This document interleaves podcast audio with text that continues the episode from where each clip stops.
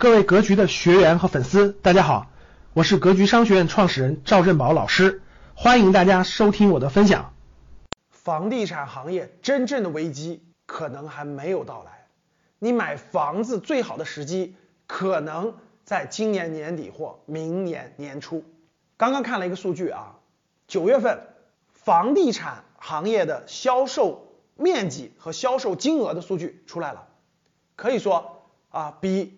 去年发生了双下滑，什么意思呢？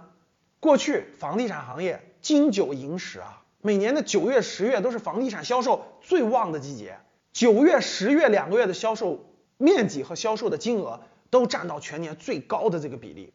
可是我们今年九月份的数字，房企百强啊，销售面积和销售数据平均下滑了百分之三十左右，这是非常惊人的呀。为什么？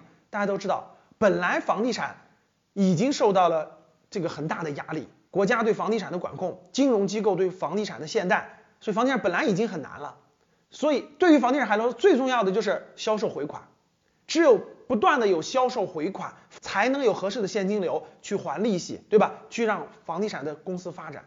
但是现在销售回款在下降，这是最要命的。今年金九银十已经比去年有比较大的下滑了。对于老百姓来说，如果买房子的预期发生了变化，大家听好了，是预期。哇，过去我们要疯狂买房子，因为房子在升值，对吧？现在当社会普遍认为买房子不能升值了，不能赚钱了，很多投资性需求全面退出市场，然后自住性需求也更谨慎，购买量下滑的时候，哇，这才是房地产行业真真正正的寒冬的到来。今年到了九月份之后，老百姓购房可以说意愿已经大大下滑了。房地产公司的销售数据在逐渐下滑。如果这个数据在今年第四季度还没有任何好转，还是逐渐下滑态势的话，大家想一想，大量的房地产公司今年年底拿什么去还贷款？拿什么去发工资？拿什么去给工程承包商的金额？